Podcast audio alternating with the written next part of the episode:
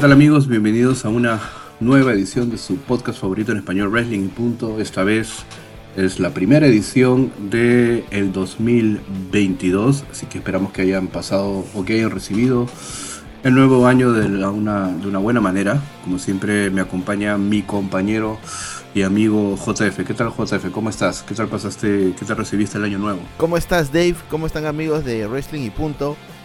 Bueno, el año nuevo lo hemos recibido bien, con todos los cuidados del caso. Sabes que todavía la pandemia no pasa, ya tenemos que, ya estamos camino a nuestra tercera dosis, bueno, tú ya te, ya te pusiste la tercera dosis, yo iré en esta semana, pero siempre hay que seguir cuidándonos. Igual un feliz año para todas las personas que nos escuchan, que todos sus sueños y metas se cumplan. Amén. ¿Qué tenemos el día de hoy, amigo Dave? Bueno, en esta primera edición del podcast del 2022, ya que estamos en enero, es un mes realmente representativo para la compañía del señor Vince McMahon, así que vamos a estar repasando los diferentes caminos hacia los diferentes uh, Royal Rumble durante la historia del evento, que es eh, luego de WrestleMania y luego de Survivor Series, eh, el evento más longevo es decir, y también forma parte de los cuatro grandes, es decir, SummerSlam, WrestleMania, Survivor Series y Royal Rumble. Así que vamos a estar repasando los diferentes caminos hacia el evento insigne de enero. Y yo quería iniciar este podcast hablando de el camino hacia el Royal Rumble Match de 1999, plena era actitud. Así que hay muchos hechos que repasar. Recordemos que en el año de 1998, en diciembre, eh, tuvimos varios hechos que eh, obviamente determinaron esta carrera hacia el Royal Rumble. Primero que eh, el campeón de la Federación Mundial de Lucha era pues La Roca, luego de haber conseguido, uh, obtenido el título en este torneo eh, Deadly Game en Survivor Series de 1998 y luego de haber ah, repetido de manera irónica el final de Survivor Series del 97, pues La Roca se alía con Vince McMahon y con Shane McMahon, empezando la génesis de lo que es eh, la corporación, este grupo, esta facción, eh, con mismo man a la cabeza y que tenía a La Roca como ya no era pues el campeón del pueblo, sino que se convertía en el campeón corporativo. Y quien retaba a La Roca era, en este caso, Mankind, contra quien La Roca luchó en las finales de este Deadly Game Survivor Series del 98. A la par también eh, estaba la rivalidad entre el señor McMahon y Stone Cold Steve Austin. Stone Cold había perdido el título en septiembre del 98 en el evento Breakdown y luego de varias movidas. Eh, bueno, el campeón eh, declarado es La Roca, pero Stone Cold seguía en pos de obtener una oportunidad titular y para obtener la oportunidad titular, Vince McMahon decreta que Stone Cold, eh, si es que quería obtener una plaza o un puesto en el Royal Rumble match tendría que derrotar al Undertaker en un Buried Alive match. Este evento o esta lucha se llevó a cabo en el evento Rock Bottom in Your House de diciembre de 1998. Al mismo tiempo, Shawn Michaels era eh, nombrado comisionado de la WWF y eh, tras eh, algunos errores que comete Shawn Michaels, en realidad no sé si errores, pero recuerda eh, JF que eh, Shawn Michaels eh, no interviene cuando están atacando a Shane McMahon, cuando Mankind prácticamente pues este, o Triple H, perdón, le aplica pues un pedigrí a, Shane también. Mankind también ataca a Shane. y bueno, en realidad Shawn Michaels no hizo, no, no, hizo nada, no intervino. Esto hizo que el señor McMahon eh, se pusiera furioso y eh, intentara despedir a Shawn Michaels. Eh, en realidad lo despidió, pero Shawn Michaels, para sorpresa de todos, le, pues, le da una tremenda switching music, una tremenda patada a la quijada y terminábamos así el último Raw de 1998. Luego nos daríamos o nos enteraríamos que en el episodio del 4 de enero de 1999, hace ya 23 años, un día exactamente, ¿no? este, o 23 años y días, ¿no? eh, Shawn Michaels revelaría pues que se había aliado con The Generation X y que adicionalmente eh, no podía ser despedido porque su contrato era ironclad.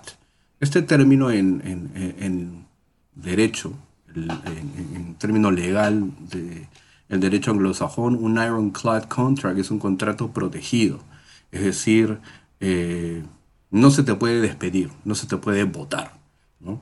lo que aquí pues este, se llama eh, seguridad jurídica o seguridad laboral. Entonces, este, ni siquiera el mismo McMahon, ni siquiera el mismo Vince McMahon podía despedir a Shawn Michaels. Pero bueno, consciente de ello y luego de haber sufrido un ataque por parte de la corporación, Shawn Michaels le dice a Vince McMahon, tú te consideras ahora un competidor de WWE y así eh, es tu condición al entrar al Royal Rumble match.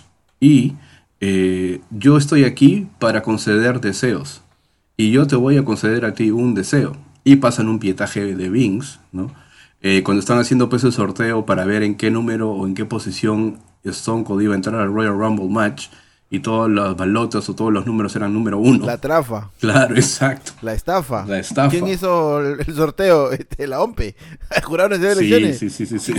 claro, claro. Por favor. Entonces, eh, todo todas las balotas o todas las bolillas tenían pues el número uno, ¿no? El número uno. Pero en ese sorteo, ah, antes de sacar el primer, eh, la primera bolilla, Vince dice, ¿no? Eh, eh, le dice a Shane, eh, bueno, saca el número y espero y por favor y ojalá que mi número para entrar sea el número el número 2, porque ya, bueno, Stone tenía el número 1. y Vince dijo, por favor, ojalá que mi balota o mi número sea el número 2.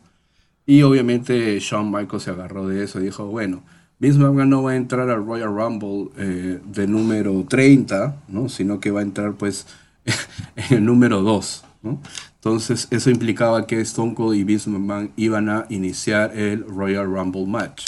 Austin, there is no chance in hell, chance in hell, be the World Wrestling Federation champion. The Royal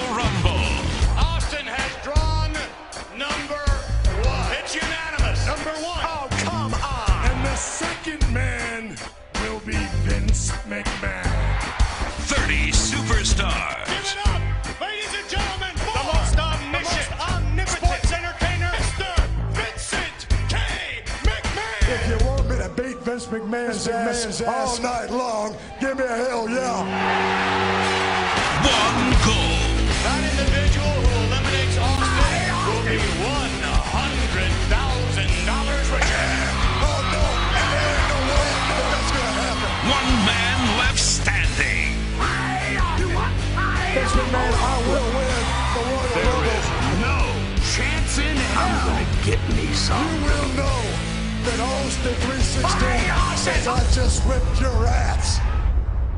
Obviamente también hubieron otras luchas, otros feudos. Recordemos que Road Dogg y Billy Gunn, los forajidos modernos o The New Age Outlaws, perdieron los campeonatos en pareja en una edición de eh, Monday Night Raw.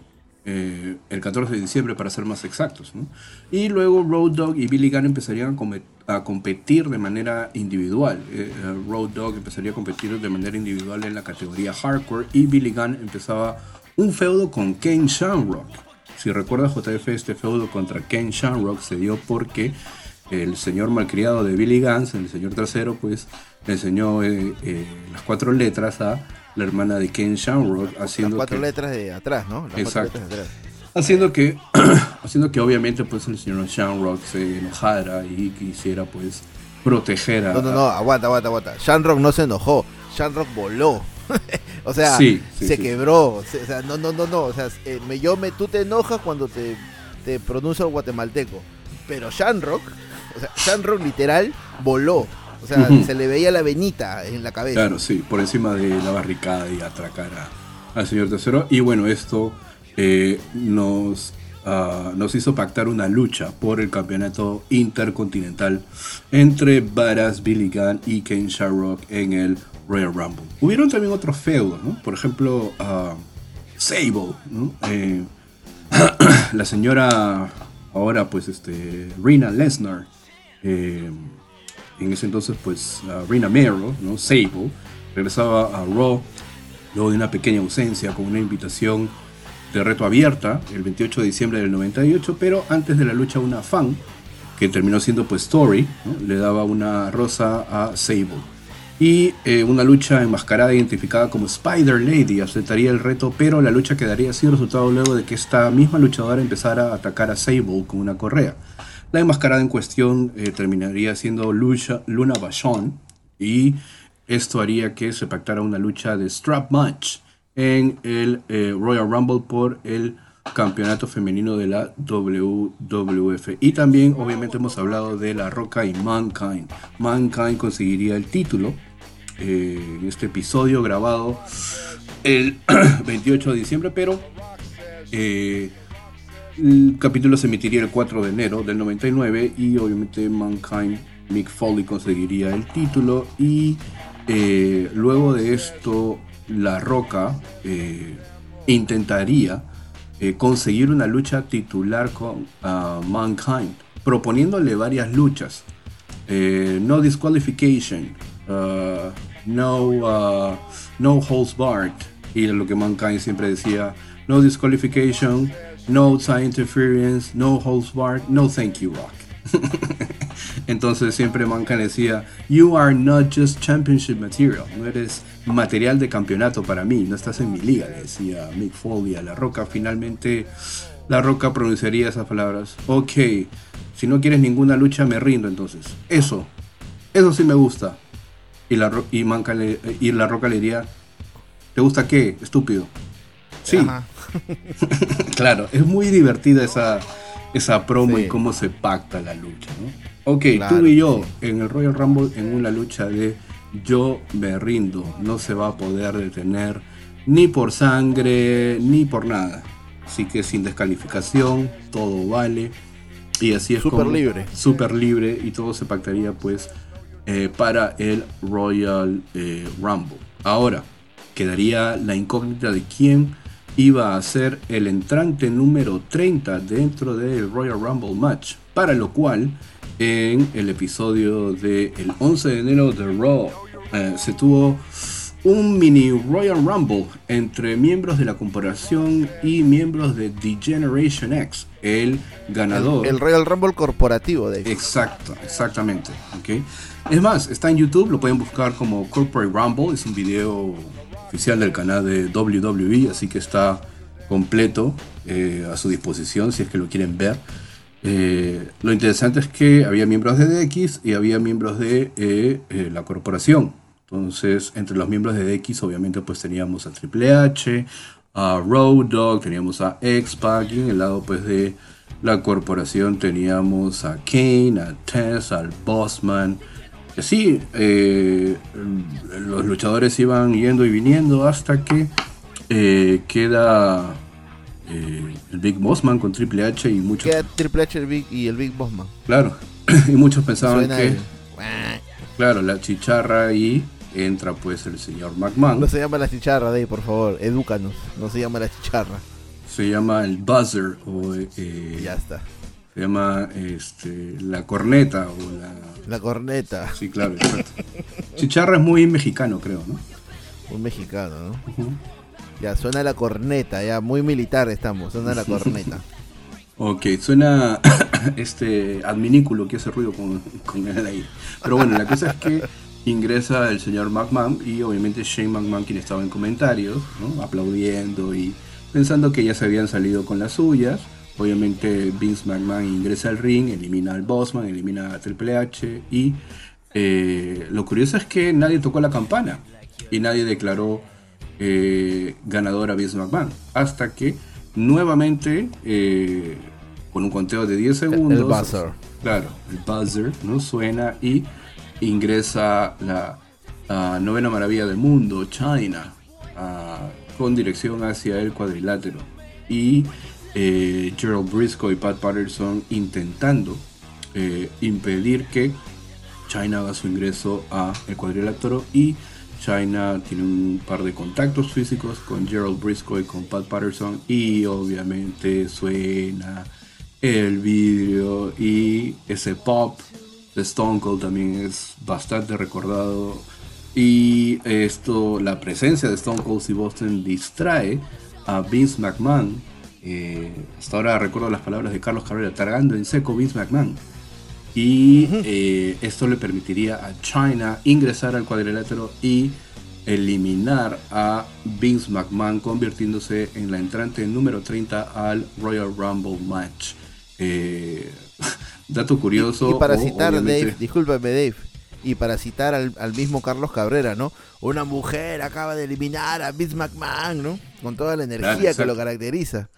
Ese video no hay en YouTube, Dave. Lo he buscado en YouTube, Daily Motion. No hay, Dave. Voy a buscar mis VHS, lo prometo. Y lo encontraré y lo pondré. Pero la cosa es que cuando Vince va por la tercera cuerda, la, la cabeza de Vince McMahon se enreda con la última cuerda y eh, se, ve, se, ve, se ve muy doloroso. Se ve muy doloroso. No, sé, no sé cómo Vince no se, no se rompió el cuello, no sé. No, no pasó a, a mejor vida ahí. Pero esto hacía que China se convirtiera en la entrante número 30 en el Royal Rumble Match y eh, convirtiéndose también en la primera mujer en participar en el Royal Rumble. Y bueno, este ha sido el camino. Ah, recordar también que como parte de eh, la participación de Stone Cold Steve Austin en el Royal Rumble match, Vince McMahon ofrecía una recompensa a quien eliminara a Stone Cold del Royal Rumble. Y esta recompensa eh, consistía en 100 mil verdes, 100 mil dólares que iban a ser entregados a quien eliminase a Stone Cold Steve Austin del Royal Rumble match, algo que obviamente no ocurrió porque la lucha termina con... Ah, empieza con los dos que ingresaron primero y termina Ah, con estos dos que ingresaron primero, es decir, Vince McMahon y Stone Cold. Y Vince McMahon eliminando pues a Stone Cold ah, por encima de la tercera cuerda con asistencia de eh, La Roca. Algo impensado, obviamente, para eh, todos los que estábamos expectando el evento, lo que vimos el evento, porque era que Stone Cold si no ganaba pues ese Royal Rumble se le iban a acabar las oportunidades y ya no había más opciones. Por eso es que también el tagline o el subtítulo del evento es No Chance in Hell. No hay oportunidad en el infierno, de ninguna manera. Nanay, no, no, nones. Entonces aquí también, recordemos que en este evento es donde se estrena la música de entrada de Vince McMahon, No Chance in Hell. Mira Dave, algo, algo muy, muy importante en este, en este Royal Rumble aparte del estreno de la música del señor McMahon, es la construcción a largo plazo que se daba con respecto a Stone Cold, ¿no? O sea, viniendo, luchando desde 1998 para poder acceder recién al Royal Rumble. Ojo, acceder con otras 29 superestrellas a intentar ganar el Rumble y de ahí intentar ganarle al campeón de la época. Eso pues no ya, eso ya es cuestión, eso son recuerdos nomás. No, ese tipo de, ese sí, no, ese tipo de planeamiento a largo plazo, este JF, mi querido JF y eh, gente que nos escucha, no, ya no hay eso ya, o sea, mira, ya estamos en la primera semana de enero y bueno, ya hay luchas pactadas para el Royal Rumble de este año, pero eh, recuerda que en esos tiempos el Royal Rumble ya se empezaba a visionar, a ver a partir de eh, diciembre. Diciembre, noviembre, ya se hablaba de lo que venía, de lo que podía venir en el Royal Rumble. Pero por eso es que quise comentar, recordar un poco este camino al Royal Rumble de 1999, porque eh, muchos segmentos también. Recuerda que eh, Vince McMahon le impide la entrada a Stone Cold al Arrowhead Point que ahora pues es el Honda Center en Anaheim, California, le impide el paso o la entrada si es que Stone Cold no llegaba en una limusina. ¿ok? O sea, si no llegaba en este, en este vehículo, si no llegaba propiamente en una limusina, Stone Cold no podría ingresar a, la arena. Y lo que hizo Stone Cold, que obviamente fue transmitido en Sunday Night Heat, fue llegar en una Monster Limo. Este, este tipo de Monster Truck, pero con la carrocería de una limusina y obviamente bajándose unos 5 o 6 carritos en, el eh, en el trayecto.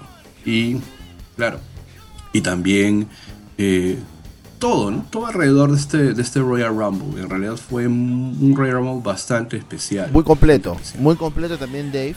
Sí. Porque dentro de este Royal Rumble match también se dan este, cosas... Hasta errores. Errores, también se... Bueno, el primer error dentro del, evento en sí, Royal Rumble, es este conteo de tres que, de Teddy Long en la en el en el opening match que se dio pues este bueno en el opening match que se dio en la versión internacional ¿no? Porque en el pay-per-view inició con Shanrock contra, Bill, contra Billy Gunn por el campeonato intercontinental. Pero lo que pasaron aquí en Canal 4, porque hay que recordar que antes Raw lo pasaban en Canal 4, no en el 9. El primero, ¿no? lo pasaron en, Canal 9, pasaron la lucha de Gangrel y X-Pac por el campeonato europeo, donde se da este tremendo botch de Teddy Long que cuenta tres, pero todos vimos tres, se escuchó tres, pero él dijo dos otra cosa que pasó, ¿te acuerdas que Kane eh, se autoelimina para no sé, bueno, para intentar este, hacerle daño a las personas que querían capturarlo para llevárselo de regreso a un sanatorio mental, al, manicomio. O si no, también eh, que el Ministerio de la Oscuridad eh, saca a, bueno, al que se le... a ¿no? También, ¿no? Pero en ese momento era, hasta ese momento era King Exactamente. Mabel, Mabel, Mabel. Ya, ya ni siquiera era King, ya, ya lo habían, ya lo habían repacado no sé cuántas veces ya. Yo quería comentar aquí este el Royal Rumble del 2004, ¿no? Que de repente por ahí va a sonar un poco a, a polémica, pero no lo hacemos desde ese punto, ¿no? En el año 2004 fue la consolidación para uno de los personajes que en algún momento fue la cara de la empresa y hoy por los motivos que ya todos conocemos, decidió él enterrarse en el olvido. Previo a este Royal Rumble, eh, Chris Benoit había tenido una participación en la serie de los sobrevivientes 2003. Formó parte del Team Angle, ¿no? Eh, Kurt Angle, Chris Benoit, John Cena, Hardcore Holly y Bradshaw, ¿no? Que derrotaban al Team Lesnar, conformado pues por Brock, el Big Show, A-Train, Matt Morgan y Nathan Jones siendo Cena y Benoit los únicos sobrevivientes para su equipo. Se pactaría para el 4 de diciembre una lucha entre el campeón de aquel entonces que era Brock Lesnar versus Chris Benoit. Brock Lesnar durante el match evitaría el Clipper Crossface en varias oportunidades. Sin embargo, al intentar aplicar una reversa, tumbaría al árbitro de la lucha. Esto no impidió que Benoit aplicara su finisher, pero el árbitro estaba caído. Lesnar tapeó la lona y se rindió.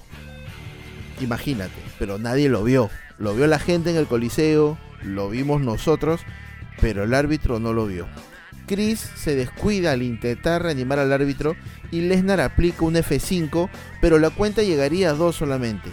Brock saldría del ring, tomaría una silla y le daría un silletazo en la pierna izquierda a Chris Benoit.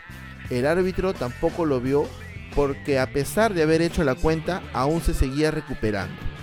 Brock aplicaría y estrenaría aquella, en aquella velada eh, una llave de rendición, el Brock Lock, que, es, una combinación de la llave que hacía Dean Malenko, pero aplicando una presión en el cuello. Es una llave bien dolorosa de ver. Eh, Benoit no se rendiría, ¿no? Pero de acuerdo al anunciador y de acuerdo también a, lo que informa el árbitro, eh, Benoit perdió la conciencia y Brock retendría el título y se llevaría la victoria. El primero de enero del 2004, eh, Paul Heyman pactaría una lucha en desventaja, ¿no? John Cena con, y Chris Benoit contra el FBI, ¿no? Una lucha en desventaja. Los que ganaban el match participarían dentro del Royal Rumble. ¿no? Eh, esta lucha la ganó obviamente el team de John Cena con Chris Benoit y Chris Benoit se aseguraba un lugar en la batalla real. Pero Paul Heyman, que en ese momento era el gerente general, eh, cambió las cosas y lo que hizo fue darle el número uno a Chris Benoit para que él pueda acceder a la posibilidad de llevarse el Royal Rumble. Y lógicamente de número uno, pues es uno de los números más complicados para, para poder ganar el match, ¿no?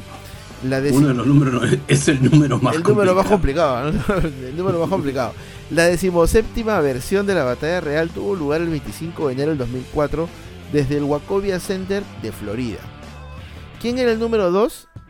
En aquel momento era Randy Orton, una promesa que por aquel entonces pertenecía a Evolution. Es importante mencionar que en ese entonces las marcas estaban separadas por el draft. 15 superestrellas de Raw y 15 superestrellas de SmackDown entraban a la batalla real de forma intercalada. Chris Benoit comenzó por la marca azul, mientras que el Legend Killer comenzó por la marca roja. Más o menos después de 50 minutos, Benoit quedó mano a mano con uno de los rivales más complejos y más pesados en la historia de la WWE, el Big Show. Lo que solamente podía parecer algo imposible, Chris Benoit lo hizo realidad. ¿no? El atleta más grande del mundo, a pesar de haber utilizado todo su arsenal, eh, no pudo con eh, el corazón y la garra que le puso Chris Benoit en ese momento y bueno, lo elimina eh, por la tercera cuerda. ¿no? Prácticamente utiliza la fuerza para poder sacarlo este, ante la sorpresa y ante la algarabía pues de todos los presentes. ¿no? Eh, Chris Benoit se aseguraba un lugar en eh, WrestleMania, ¿no? tras 18 años de carrera. ¿no? También hay que mencionar, amigo Dave, que Chris Benoit solamente eliminó a seis luchadores, ¿no? A Brasho, a Train, Mark Henry, Rhino, Matt Morgan y finalmente al Big Show. Pero no solo esto ocurrió en aquel Royal Rumble, ¿no? En aquel momento se hacían más y más grandes los rumores entre una posible lucha entre Goldberg y Brock Lesnar para WrestleMania 20, ¿no? En ese mismo Survivor Series del año 2003, en un segmento backstage, eh, entrevistaban a Brock. Durante la entrevista, Lesnar lanzó la frase, yo puedo vencer a cualquiera y de repente, oh sorpresa, Goldberg se presentó. Cruzaron un par de miradas, un par de palabras y se ponía la semilla para lo que podía ser en el papel una lucha de ensueño para los fans. Bueno, ya sabemos cómo terminó esa, esa lucha, ¿no? Gracias a Stone. y, recuerdo, y recuerdo también, sí, no, y recuerdo también eh, en ese Royal Rumble del 2004 eh, también tuvieron un cameo tras bastidores. Mm en la que Brock le dice a Goldberg, la última vez que te vi, refiriéndose obviamente a Survivor Series, eh, tú eres el campeón. ¿Dónde está tu campeonato? ¿Qué pasó? Hmm. Y esto alimentaría mucho más la idea de que estos dos se enfrentarían pues en WrestleMania 20 y eh, se afianzó mucho más durante el mismo eh, Royal Rumble match, en la que Goldberg y Brock Lesnar tuvieron ahí su encontronazo. Es más, o sea, Goldberg es eliminado eh, gracias a un ataque de Brock Lesnar. Es correcto. Y eh, recuerdo también que durante este Royal Rumble match se dio eh, este conteo hacia atrás y no sabíamos quién iba a venir y de repente se apagan las luces, un par de campanitas bien rápidas, ¿no? Y Kane termina pues así medio choqueado. Mm, exacto. Mira, para terminar la idea de, de Goldberg, como tú lo dices, en el mismo Royal Rumble hubo, hubo tensión, ¿no? O sea, ya había la tensión de la cachita que le hizo Brock a Goldberg. Y bueno, este Goldberg tendría el número 30, ¿no? Y Goldberg en ese momento pues era una fuerza imparable, ¿no? Estaba a punto de aplicarle el Jack Hammer al Big Show. Y bueno, este Brock Lesnar no estaba programado para aparecer en el Rumble. Más bien Brock Lesnar aquella noche defendió el título de manera exitosa ante Hardcore Holly. Sí, Hardcore Holly, no me he equivocado, es Hardcore Holly este, ingresó al, ring Brock y le aplicó una F5, ¿no? Lo cual distraería a Goldberg y le diría, no, tú eres el próximo hijo de Guau ¿no? Este, y aparecería Booker T por detrás, oh, perdón, Kurangle aparecería por detrás para poder eliminarlo, ¿no? Y, y, también como indicas, ¿no? La sorpresa de la noche con respecto a, a la campana del Undertaker, ¿no? En ese Survivor Series del 2013 se dejaron muchas semillas plantadas. 2003. Perdón, 2003. Se, dejaron muchas eh, semillas plantadas para lo que sería una potencial cartelera para WrestleMania 20, ¿no? Eh, Kane eh, interfirió en la lucha de Vince McMahon y el Undertaker de enterrado vivo y prácticamente enterró el personaje que tenía en aquel momento el Undertaker, ¿no? Em, Kane entró del número 12 y al esperar el número 13 sonó, sonó eh, las campanas del Taker y, y, Kane estaba pues este en shock, ¿no? Diciendo tú no estás vivo, yo te enterré, ¿no? Kane se, se acerca a las cuerdas dándole la espalda a Booker T. Bueno, Booker T aprovecha para eliminarlo. Luego saldría de número 13 el, el pobre Spike Dolly que pagaría los platos rotos, ¿no? Con un... bueno, le, dieron de, le dieron de todo a, Spike aquella noche. Mm, y, y, y, Dave, recuerda también, A ver, a ver, de repente estamos sincronizados, te la cedo, te la cedo. Lo de Mick Foley, ¿no? El, lo del feudo de, eh, entre Mick Foley y Evolution, eh, específicamente contra Randy Orton. Sí, por supuesto, ¿no? Hay que recordar que Mick Foley fue el árbitro especial invitado cuando Orton le gana el título intercontinental a Rob Van Damme en el último evento de diciembre, en Armageddon. Y fue aquí donde también se planta otra semilla para la lucha que nunca se dio, que se dio en Backlash, ¿no? Porque originalmente la lucha, esta lucha tenía que darse en WrestleMania, pero bueno, se aprovechó que La Roca tenía, tenía fechas libres y bueno, ¿no? qué mejor manera de, poner a la Roca y la media contra Evolution en WrestleMania, pero bueno, eso, es otra historia, ¿no? Em, tener eh, a Mick Foley, pues es, sinónimo de tener eh, luchas hardcore, ¿no? O, luchas bastante duras para sus oponentes, ¿no? Eh, yo recuerdo que este feudo, después de Armageddon, Foley se encontraba firmando en una edición de Raw una copia de su libro para Vince McMahon, ¿no? Se abre la toma y se ve a Randy Orton y a Ric Flair caminando después de perder una lucha, ¿no? Y empiezan a atacar a Foley, teniendo eh, a Randy Orton aplicando una patada que haría que Foley cayese malamente eh, por las escaleras, ¿no? De esta manera, eh, Orton le estaba dando forma a lo que sería pues su personaje de Legend Killer, ¿no? Exactamente el 15 de diciembre del 2003, Foley retornaría de este ataque para luchar contra Orton, ¿no? Dicha lucha fue promocionada durante todo Raw las estipulaciones eran las siguientes. El título intercontinental estaría en juego. Además de que si Mick Foley eh, ganaba, el gerente general de Raw, Eric Bischoff, tendría que dejar Raw. Sin embargo, si perdía, eh, Mick Foley tendría que abandonar la WWE. Mick salió a luchar, eh, pero se bajó rápidamente del ring. Se le notaba confundido, miraba a Orton, caminó por la rampa y se fue tras bastidores. Orton iría detrás de él a pesar de estar también confundido, ¿no? La toma nos llevaría a ver a un Foley recogiendo sus cosas. Se, eh, toparía con Eric Bischoff eh, y le dice, ¿no? ¿Te vas? Las estipulaciones ya están dadas, ¿ah? no hay vuelta atrás. Foley solamente mirándolo y sin ninguna palabra sigue su camino hacia fuera del coliseo. Y en ese momento lo ataja Orton y le dice, ¿qué ocurre? ¿Te vas? ¿Te vas? ¿Y la lucha? O sea, abandonas y en ese momento Mick Foley no dice nada. Y se nota que Mick Foley estaba con los ojos este, como si estuviese llorando. ¿No dice, ¿qué? ¿Estás llorando? ¿Eso es una lágrima? ¿Mick Foley está llorando? ¿Sabes, Mick? Las leyendas no lloran. Las leyendas no abandonan. Mick Foley, no eres la leyenda. Eres un cobarde. Y procedió a escupirle en el rostro. Lo único que atinó Foley fue prácticamente a limpiarse un poco la cara y se fue de la arena terminando así Raw. Y ya llegaríamos al Royal Rumble, donde Randy Orton pues entraría de número, de número 2, resistió aproximadamente 30 minutos y eh, esperaríamos a la persona con el número 21, que en teoría sería Test. Sin embargo, sonaría la música, pero no, no salía Test. Las cámaras nos llevan a tras bastidores y vemos a un Test completamente noqueado, los árbitros y los doctores revisándolo y Stone Cold diciendo, oye, este era el número 21, este, ¿no? Este, ahora tú eres el número 21, lleva tu trasero al ring, rápido, ahora, y, Stone Cold parece que él mismo lo quiere llevar al ring, eh, volvemos a la acción y suena la música de Mick Foley, ¿no? Ante la algarabía de la gente que, que le gustó ver este retorno, ¿no?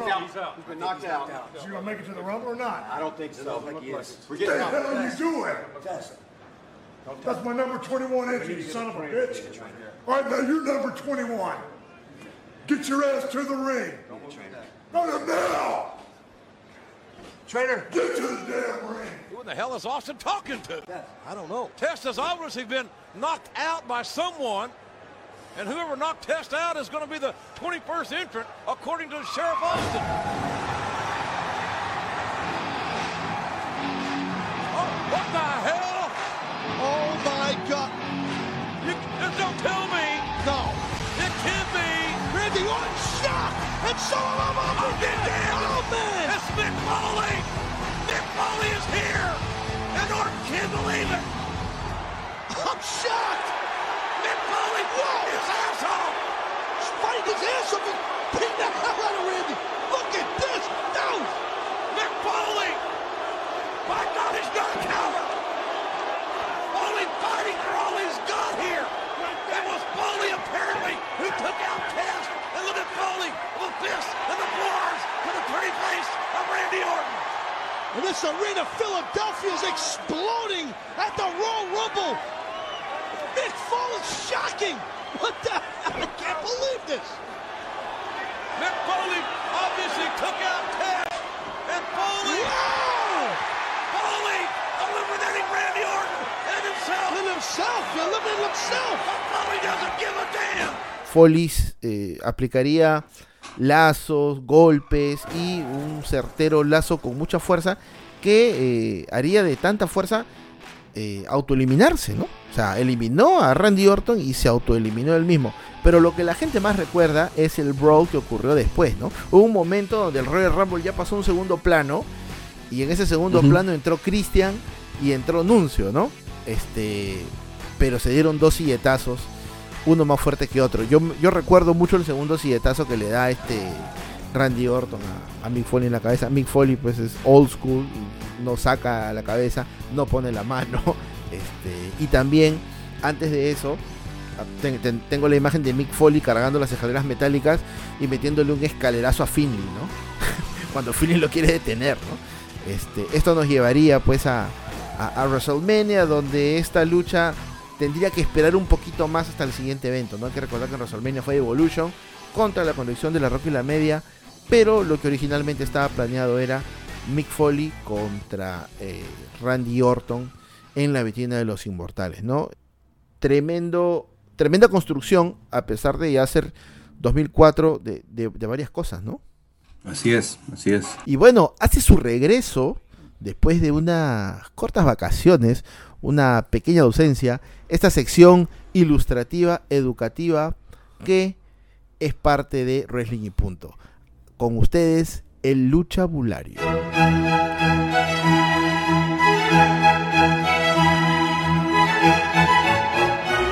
Adelante. Y bueno, en este, en este nuevo segmento del luchabulario, en donde repasamos un poco los términos que tienen que ver con la lucha libre y que no necesariamente a veces son conocidos por nosotros los fanáticos, a menos que obviamente pues estemos muy metidos dentro de la información. Yo quería eh, repasar el término abort. ¿Qué significa el término abort? Es en inglés, ¿no? Y en castellano significaría algo como a desechar, abandonar, en este caso nos referimos a desechar, abandonar, dejar eh, un feudo, un ángulo o un personaje debido a la falta de interés por parte de los fanáticos o algún otro incidente como una lesión, por ejemplo. Eh, generalmente sin ninguna explicación, es decir, dentro del abandono, dentro de el desecho de este ángulo o este feudo o este personaje, no hay ninguna explicación detrás. Algunos ejemplos de eh, esto puede ser, por ejemplo, eh, la explosión de la limusina de Vince McMahon.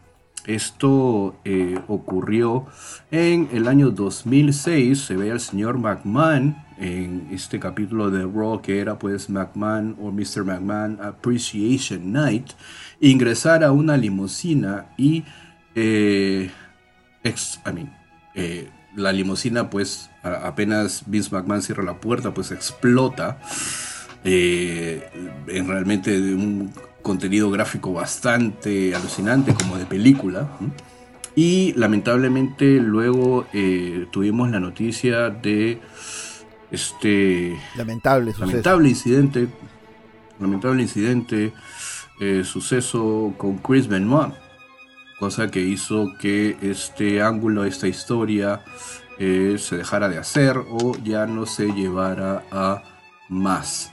Eh, otro ejemplo de, este, de un abort es algo similar pero con el Big Show. En Halloween Havoc de 1995, el Big Show y Hulk Hogan, o el gigante en ese momento, como se le llamaba el personaje de Paul White, estaban pactados a luchar eh, en una confrontación de Monster Truck, cada uno en estos eh, Monster Truck gigantes, y obviamente eh, luego lucharían en ruta hacia el cuadrilátero de manera libre. Lo que sucedió aquí es que en, una, en, una, en un momento de la lucha se ve que Hulk Hogan, eh, confrontándose al gigante, Big Show, eh, lo lanza. Se ve que lo no se ve que lo lanza, pero se supone que había un precipicio y, el Big Show desaparece, supuestamente habiendo sido o habiendo caído por el precipicio algo que obviamente se desechó luego, después. Otro ejemplo de abort o que eh, se haya desechado o abandonado un feudo, un ángulo, es este, este segmento GTV.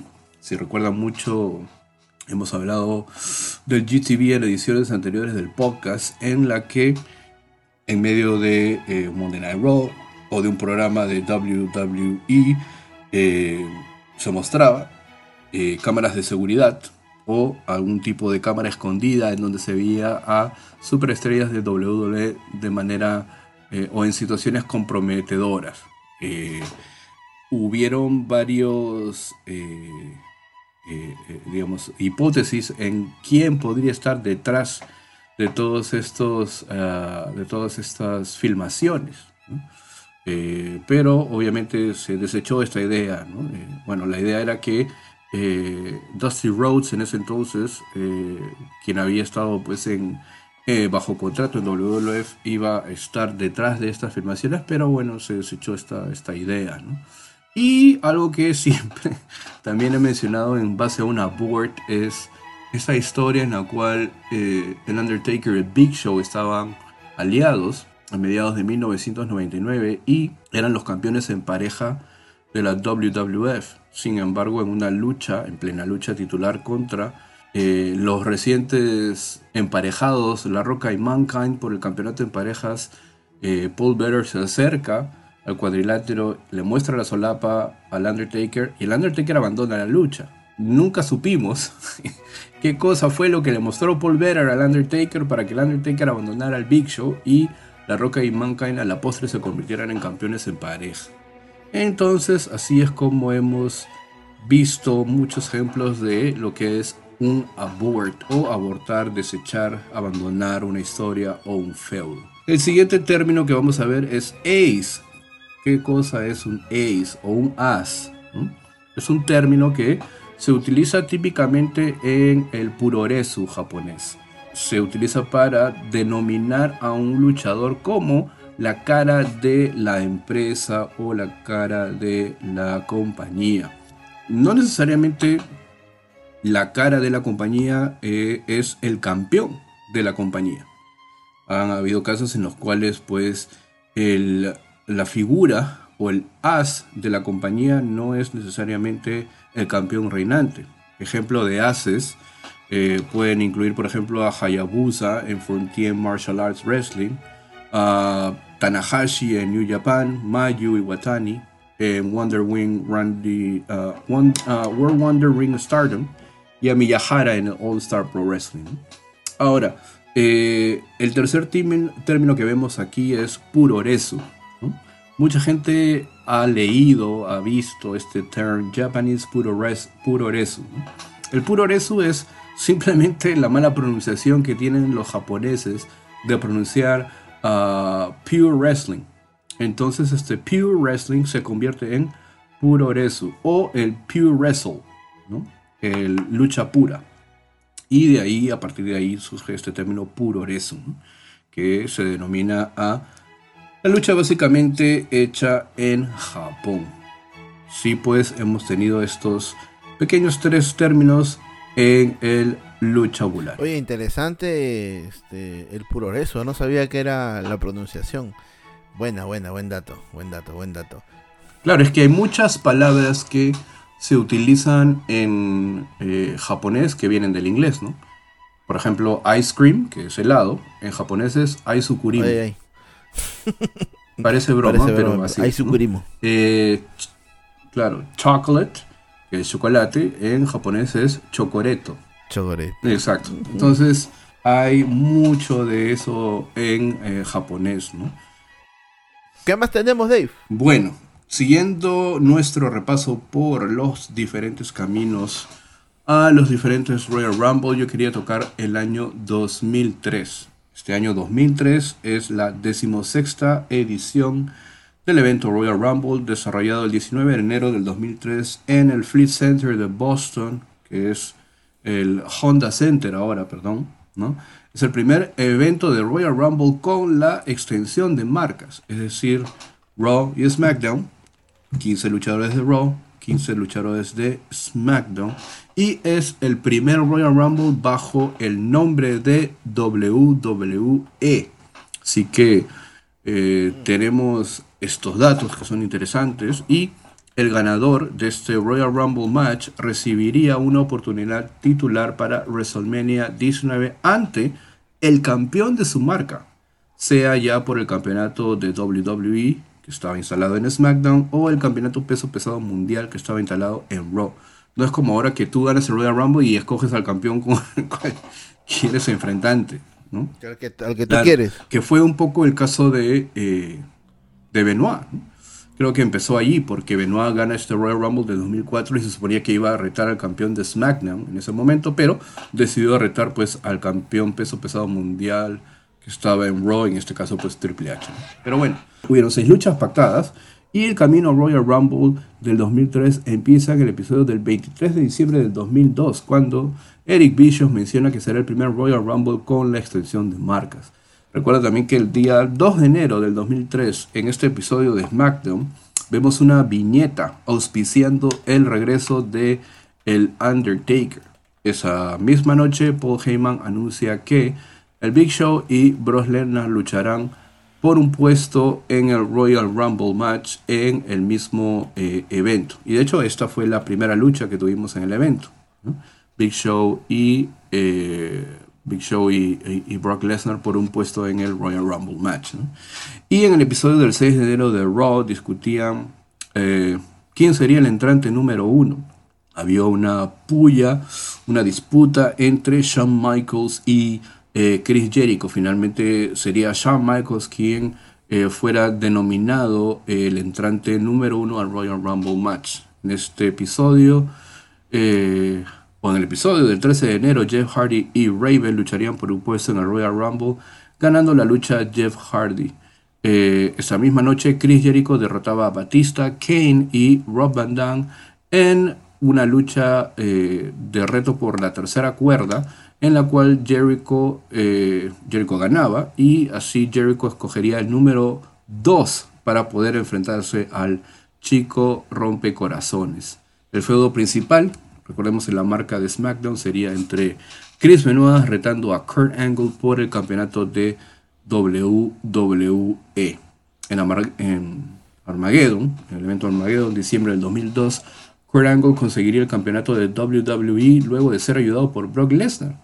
Antes de Armageddon, Angle eh, le había prometido a Brock Lesnar que le daría una oportunidad titular si es que le ayudaba a derrotar al Big Show, que era el campeón de WWE en ese momento. A pesar de que eh, Brock Lesnar ayuda a Kurt Angle a derrotar al Big Show, no recibió su oportunidad titular como se esperaba en el episodio del 19 de diciembre del 2002 en SmackDown. Angle anunció que había contratado los servicios de Paul Heyman para eh, eh, como manejador y que los dos habían conspirado para que Lesnar fuera restituido justo antes de Armageddon, solo para hacer efectivo una estipulación en la que Heyman ah, había escrito en el contrato de Lesnar y que establecía que Brock no recibiría ninguna oportunidad titular si era derrotado por el otro cliente de Heyman, en este caso el Big Show en Survivor Series del 2002. Angle firmó para defender el título ante el Big Show, quien estaba furibundo al enterarse del plan de Heyman y Angle para utilizarlo, pero que siguió el plan debido a promesas hechas por Paul Heyman. Esa misma noche, Angle pierde ante Benoit en una lucha no titular por descalificación cuando el Big Show atacó a Benoit. Sin embargo, Lesnar rescata a Benoit del ataque a manos del Big Show y Angle luego de la lucha. En este mismo rescate, Lesnar lesionaría gravemente a Kurt Angle. Y luego, en el episodio del 26 de diciembre, como consecuencia de la lesión de Angle, la gerente general de SmackDown, Stephanie McMahon, pautaría una lucha entre Benoit y Big Show, con el ganador convirtiéndose en, en retador número uno al título de Kurt Angle en el Royal Rumble. Finalmente, Chris Benoit se alzaría con la victoria y tendríamos ya esta lucha pactada para el Royal Rumble. Chris Benoit contra Kurt Angle en eh, Royal Rumble del 2003. Una tremenda, tremenda, tremenda lucha. Luchón, luchaza. Sí, sí, sí, sí, es que pueden verla de nuevo, recordarla, es muy buena esta lucha. Creo que es una de las mejores luchas realizadas en un Royal Rumble, si mal no me equivoco. Y eso, eso, eso lo vamos a saber en los Royal Rumble Awards que ya lo vamos a anunciar al final del programa. Sí, claro, tienes razón, tienes razón. Y la rivalidad principal que teníamos en la marca de Raw era entre Triple H y Scott Steiner uh, por el título peso pesado mundial. Recordemos que el 24 de octubre del 2002 WWE había anunciado en su uh, página oficial que Scott Steiner había firmado un contrato de tres años con WWE. Y eh, luego de ocho años alejado del negocio, Steiner regresó a WWE como un agente libre en Survivor Series, atacando a Matt Hardy y a Christopher uh, Nowinski, luego de que estos dos hubieran, hubieran pues insultado a toda la gente ahí en, en, en New York. Recordemos también que Steiner, eh, eh, claro, el Big Papa Pump, ¿no? tenía, ajá, tuvo acercamientos con Eric Bischoff y con la gerente general de Papa. SmackDown, Stephanie McMahon, para Big ir a sus re- respectivas marcas. Raúl. Eh, en un inicio Steiner decidió unirse a SmackDown, pero eh, luego de que eh, la misma Stephanie McMahon rechazara, no rechazara, sino que bueno, este, Steiner flirteaba pues ahí con ella, entonces este, ¿no? Un, un- problema ahí, ¿no? Steiner aterrizaría en la marca de Raw. Y en Armageddon Triple H derrotaría a Shawn Michaels en este Three Stages of Hell. eh, tres escalones del infierno para ganar o retomar nuevamente el campeonato peso pesado mundial. Y en el episodio del el 16 de diciembre de Raw, recordemos que hubo pues esta ceremonia de aprecio hacia Triple H al eh, volver a ganar el título peso pesado mundial, pero la ceremonia eh, fue interrumpida por Steiner, quien anunciaría que eh, se estipulaba en su contrato que ganaría una oportunidad titular. Como resultado de ello, Steiner y Triple H eh, tendrían una lucha por el campeonato peso pesado mundial en el uh, Royal Rumble. Así que, eh, y el camino pues fue interesante con estos concursos de pose, ¿no? Eh, de, Claro. Fuerza de, de brazo también, ¿no? Claro, exacto. Este, fuerza De punche. arm wrestling, ¿no? ¿no? Punche. Claro, exacto. ¿no? Entonces, estás vencida. Vencidas. Y eh, otra rivalidad, bueno, de manera eh, secundaria, hacia el Royal Rumble ocurrió, ocurrió en la marca Raw entre Lance Storm y William Regal contra los Dudley Boys por el campeonato mundial en parejas. El, di- el episodio del 23 de diciembre de Raw, el gerente general Eric Bischoff eh, forzaba a los comentaristas Jim Ross y, y Jerry Lawler a luchar en una lucha, bueno, en parejas, valga la redundancia, contra Storm y Regal, ah, debido a que eh, Lawler y Ross habían hecho comentarios negativos hacia eh, Eric Bischoff, ¿no? Como resultado de ello, en el episodio del 6 de enero, Bischoff forzó a los Dudley Boys a luchar contra Three Minute Warning, que era pues Rossi y ah, Jamal, Rico y Batista en una lucha en desventaja. Storm y Regal eh, se vengarían de esta pérdida costándole a los Dudley Boys la lucha. Luego en la misma noche, Storm y Regal derrotaban a Booker T y Goldust por el campeonato mundial en parejas. Esto nos llevaría a una lucha titular entre Storm y Regal y los Dudley Boys en el Royal Rumble. Recordar también que otra rivalidad camino hacia Royal Rumble, pero en la marca SmackDown, fue la que protagonizaron Tori Wilson y Dan Marie. Probablemente uno de los ángulos más controversiales y ah, más sin sentido. Y en Armageddon, Tori Wilson y Dan Marie, Dan Marie hacían un segmento lésbico en, una, en un cuarto de hotel en el episodio del 19. ¿Qué, Dave? Sí, ¿Por sí, qué sí, no- exactamente. Por favor, Dave. Eh, Eran, en el otro- episodio era- de eran otros del, años, del 19 de diciembre, Tori, Está haciendo, cal- está haciendo calor acá en Lima, creo. Que- eh, digamos que le dijo a su padre. Al Wilson, que no se casara pues con Dawn Marie, algo que finalmente ocurrió. Y en la historia, en el episodio del 2 de enero del 2003 de SmackDown, Dawn Marie y el señor Al Wilson contraían nupcias. En el episodio del 9 de enero de SmackDown, Josh Matthews anunciaba que Damari y Tori Wilson lucharían en el Royal Rumble en una lucha que se titulaba Madrastra contra Hijastra, ¿no? Una lucha Stepmother versus Stepdaughter uh, match. ¿no? Bueno, eso es otra. Esos rótulos, ¿no, Dave? Sí, Esos rótulos sería un buen programa también a futuro. ¿eh? Stepmother. Rótulos de lucha extraña. Claro, Stepmother versus Stepdaughter match o uh, pa- pa- um, paddle pole in a, in a, in a cane or uh, hay un montón de, de ese tipo de, de Piñata en la pole, ¿eh? Sí. Viagra en la pole match, Claro. ¿no? hay un montón. o sea. Lingerie, lingerie, lingerie pillow fight, ¿no? Lucha, lucha, lucha de moda en lencería. Bueno, eso, eso, eso hemos tenido también, ¿no? Eso hemos tenido, pero ya, bueno, no se puede Ay, hacer. Dios no se puede hacer. Dave, por favor. Pero bueno. No, no traigas a mi cerebro recuerdos. Así hemos recordado el camino hacia el Royal Rumble de el 2003. Mira qué épocas, ¿no? Donde este, teníamos un Eric Bischoff que presentaba este, lesbianas en Raw, ¿no? Este, a 3 Minute Warning atacando pues a, estas chicas que salían, ¿no? Este, bueno, no, no tiene que ver mucho con el Royal Rumble, pero sí recuerdo a, Rikishi este, vestido de mujer también, ¿no? Este, queriendo este, aplicarle pues este, bueno, Eric Bischoff mandó a que saliera una mujer a que Stephanie Mamá le pudiera besar el trasero. Esas cosas que, que ya no se van a dar, pues, ¿no? Ese es el lado peso oscuro un poco... No El lado que oscuro, nadie pero recuerda. anecdótico, que nadie recuerda de el Ruthless Aggression. Que nadie quiere recordar. Nadie quiere recordar. Tú tienes el network, ¿no? Dave? ahí están. ¿Se mencionan Sí, esos episodios dentro de, del especial de Ruthless Aggression o no? Sí, hay, Pero hay- así hay- con pincitas. sí, no está muy detallado, ¿no? Hay cosas que yo recuerdo pero que no salen ahí. No va a salir lo de Katie Vick tampoco. No, no, difícil, ¿no? Sí, es muy difícil. Muy difícil. Algo que fue también difícil, Dave, ya que estamos hablando de dificultades, fue eh, la historia del ascenso de Becky Lynch a la cima de la WWE, ¿no? Eh, camino pues a lo que fue el Royal Rumble 2019, ¿no?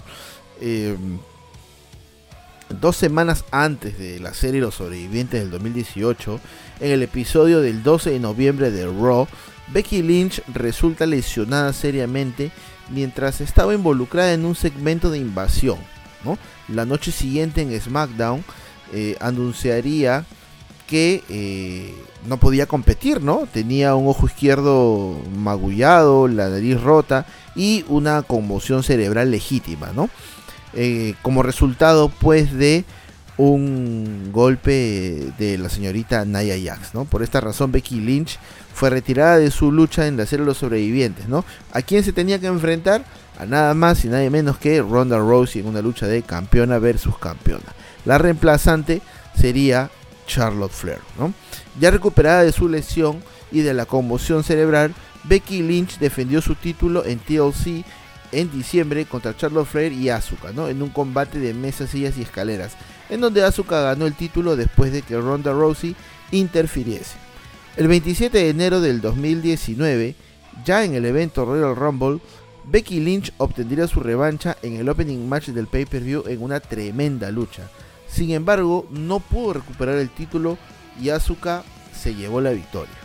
Más tarde, eh, eh, durante el segundo Royal Rumble femenino de la historia, a pesar de que no estaba pautada a entrar, reemplazó a la lesionada Lana, que era la participante número 28. ¿no? Lynch ganaría la batalla real al eliminar a Charlotte Flair y llevarse la victoria y por ende obtener la ansiada oportunidad titular. ¿no? Pero todo esto también se complementa con algo que ocurrió el primero de enero del 2019, ¿no? Eh, John Cena haría una aparición especial en SmackDown eh, para poder, pues, este, encarar a alguien eh, y alguien que pudiera pecharlo, ¿no? Lo que no esperaba era que Becky Lynch fuera ese hombre, ¿no? Ese hombre indicado para enfrentarlo. Lynch lanzó una promo, incluso refiriéndose a Nikki Bella, que dejó casi boquiabierto a John Cena, ¿no? Lynch aquella noche terminaría formando equipo con Cena para enfrentarse a Andrade y Selina Vega, ¿no? Lynch se llevaría la victoria después de sacar del ring al 16 veces campeón mundial y luego de encerrar a Selina Vega en el December, ¿no?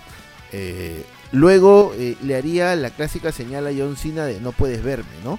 El movimiento, eh, este pues del You Can See Me tuvo una aprobación a regañadientes por parte del ex campeón mundial, ¿no? Eh, el líder de la C-Nation sabía que el hombre estaba en camino a lograr grandes cosas en aquel año que se iniciaba. Entonces, este Royal Rumble, donde Becky Lynch pues se lleva la victoria, es uno muy importante para su carrera, ¿no? Hay que mencionar también que dentro de este Royal Rumble femenino, eh, bueno, hasta el año pasado no se ha superado la hora de permanencia de una superestrella, ¿no? Las más cercanas a la hora son, bueno, el año pasado, que fue Bianca Belair con 59, 56 minutos con 49 segundos. Luego fue en el año 2019 Natalia, 56 minutos con un segundo. Y en el año 2018 Sasha Banks con 54 minutos con 46 segundos. Pero esto no solamente ocurrió en la batalla real femenina, ¿no? Hay que recordar que Shane McMahon eh, se convertiría en campeón en pareja con el Miz, ¿no? A ganarle el campeonato a Cesaro y a Sheamus. Esto, eh, esta obtención titular se haría pues posible gracias al Miz, ¿no? Aquí también pues iniciaría este camino de amor-odio eh, para la rivalidad que terminaría pues en WrestleMania, ¿no? En esta lucha de el Miz contra Shane McMahon, ¿no? Lo interesante fue que en ese año 2019 fue la primera y hasta la fecha eh, la única vez que Shane McMahon compitió en un evento Royal Rumble como, como pay-per-view, ¿no? Shane McMahon ha pasado muchos años fuera de la empresa, pero también los años que pasó eh, fue parte importante de la programación de la Federación Mundial de Lucha, ¿no? Eh, desde que asomó por primera vez en la era de la actitud, ¿no?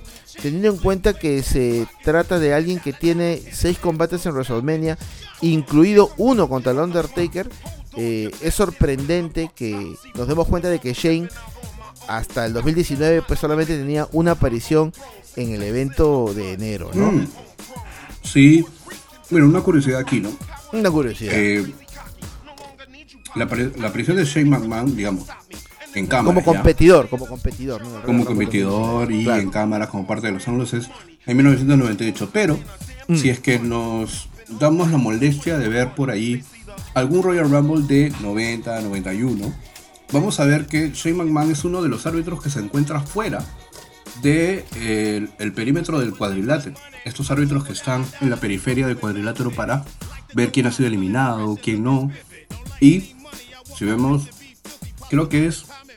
Claro, en el 91, 90, en el 91. Sí, 90 o 91, ¿no? 91.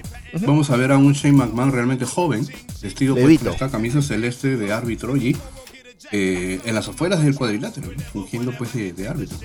Exacto, exacto, exacto, ¿no? Y este, bueno, como tú lo dices, ¿no? en el 91 fue uno de los árbitros eh, y en el 2006 tuvo pues una interferencia para arruinarle eh, la permanencia a Shawn Michaels dentro del Royal Rumble, ¿no? Pero en el 2019 fue la primera vez de que Shane eh, oficialmente fue competidor en la batalla real, ¿no? Bueno, luego ya en ese año también participaría pues de, en el de Greatest Royal Rumble, ¿no? En Arabia Saudita, ¿no? Este, también otra cosa que se dio dentro de este Royal Rumble, eh, ahora en su versión masculina, fue la aparición de Naya Jax, ¿no? O sea, Naya Jax este, tendría participación en el Royal Rumble masculino y en el femenino, este, teniendo pues una confrontación incluso con Randy Orton, ¿no? Eh, Nia Jax pues no cae muy bien a, los fans, eh, a la interna tampoco creo que cae muy bien y bueno, se llevó un tremendo RKO, se llevó una C19 y al final pues este fue eliminada, ¿no? También yo creo que fue un intento de WWE para testear a ver este si se si se podrían dar estas luchas pues de este hombres versus versus mujeres, ¿no? Pero pero bueno, solamente fue una idea y solo tuvimos... hay solo hay y habrá una China. Exactamente. Exactamente, exactamente.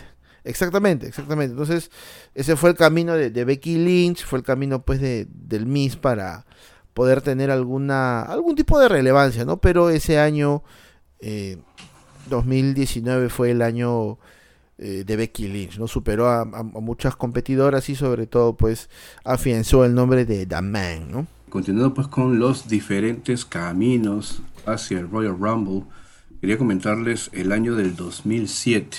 Bastante particular este Royal Rumble porque recuerdo que eh, lo vi con eh, mi querido amigo y compañero JF, en ese entonces pues mucho más delgados, con mucho menos kilos y... y sin pandemia. Eh, exacto, y sin pandemia, ¿no? Buenos tiempos. Pero bueno, este Royal Rumble del 2007 es la vigésima edición del evento, del evento Royal Rumble y eh, tuvo la participación de tres marcas, Raw, SmackDown e ECW. Mm. Recordar que era el debut de eh, la marca ECW como eh, marca dentro del el evento Royal Rumble que se realizó el 28 de enero del 2007 en el ATT Center en la tierra de San Antonio, Texas, tierra de Michael Hickenbottom o Shawn Michaels.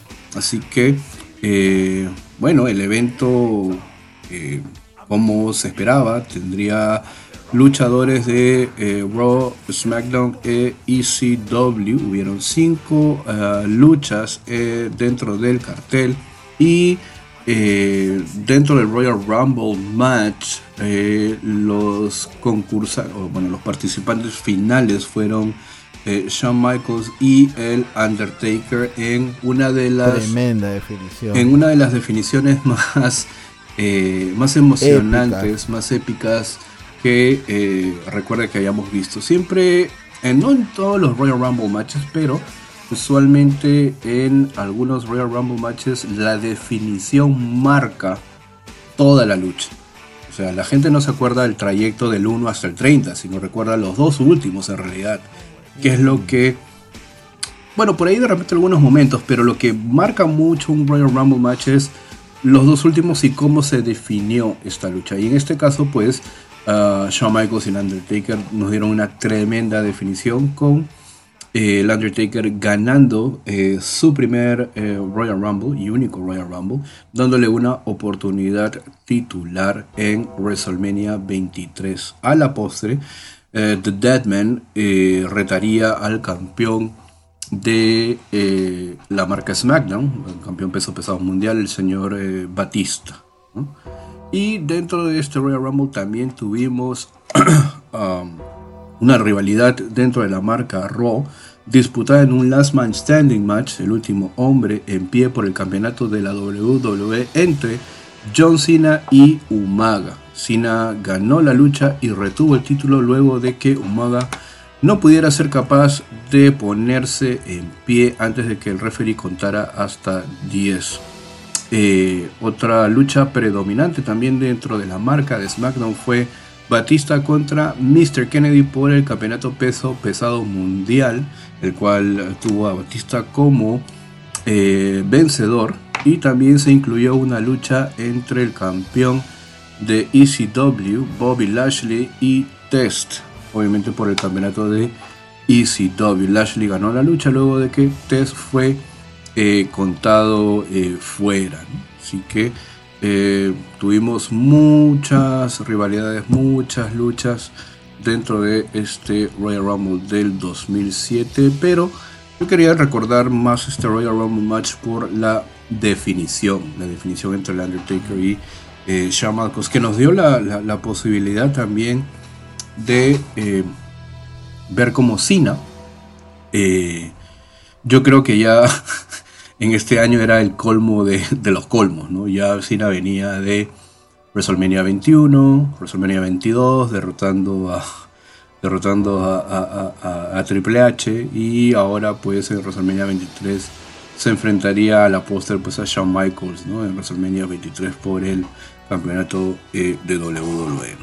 Ahora que recuerdo bien, este Royal Rumble lo vimos en la tienda de San Miguel de Helton. Claro, exacto. Y lo vimos con Heltoncito, con Julito, con Ravencito, con Betito. Todos estaban más flaquitos, todos estaban solteritos, todos estaban bonitos. Sí, claro. Pero la definición que nos dio este, el Undertaker y Shawn Michael fue, fue magistral, ¿no? Y sobre todo la curiosidad que se da el año siguiente en el Madison Square Garden, ¿no? Los últimos que terminaron 2008. fueron los primeros que inician el Royal Rumble, ¿no? Número uno, el Taker.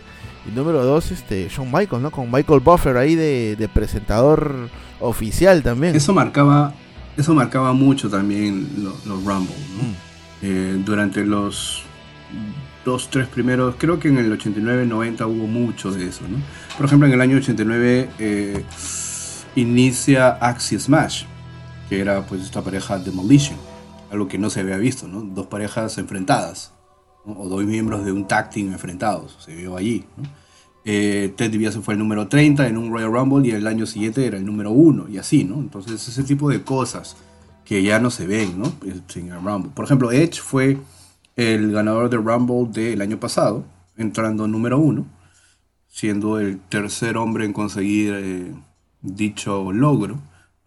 Entonces sería interesante, no sé si sería interesante ver a Edge número 30 y número 1 ver al número 30 algo así. ¿no? Claro, Entonces, había, había eso, ¿no? Pero eh, bueno, no sé, no sé, siempre había la, la- la- digamos, eh, esta, este momento expectante de ver en qué número entraría quién, ¿no? Ahora, o sea, esperamos la sorpresa, sí, ¿no? Eh, no hay mucho que ofrecer dentro de lo que es el espectro de sorpresa, pero bueno, vamos a ver con qué nos sale en este 2022, ¿no? Ojalá que sea un buen Royal Rumble. Ojalá que, que, que el COVID este, no se lo tumbe. Y que, y que bueno, que los bookers este, este, no lo terminen de hundir, ¿no? Porque hay cada cosa, ¿no? A veces uno puede esperar una mala decisión este, de un booker, ¿no? Por ahí algo que es muy predecible, pero pum, llega el COVID, llega un infectado, este, y, y- bueno, no cambia todo el panorama como cambió la última en, en este reciente evento, este, Day One, ¿no, Dave? Yo quería comentar también eh, el Royal Rumble 2016, ¿no? Que fue marcado pues por los abusos de la autoridad, ¿no? En el episodio del 26 de octubre del 2015 en Raw, Roman Reigns derrotó a Alberto del Río, Dolph Ziggler y Kevin Owens en una lucha fatal de cuatro esquinas para convertirse en el retador número uno por el campeonato mundial peso pesado de la WWE. Sin embargo, el campeón Seth Rollins que tenía que defender el título se lesionó eh, legítimamente de la rodilla en un show no televisado y dejó vacante el título. Yo recuerdo que era un show no televisado, este, los videos de YouTube este, inundaron las redes y se anunciaba a través de las redes de W que el campeonato quedaba vacante y se coronaría a un nuevo campeón en la serie de los sobrevivientes, ¿no? Em, sería un torneo para pues este coronar a un nuevo monarca y Roman Reigns derrotaría al Big Show en la primera ronda, a Cesaro en los cuartos de final, ya dentro del pay-per-view Alberto del Río en la semifinal y a Dean Ambrose en la final ya eh, como el main event, ¿no? El 22 de noviembre en la serie de los sobrevivientes para ganar el campeonato mundial peso pesado.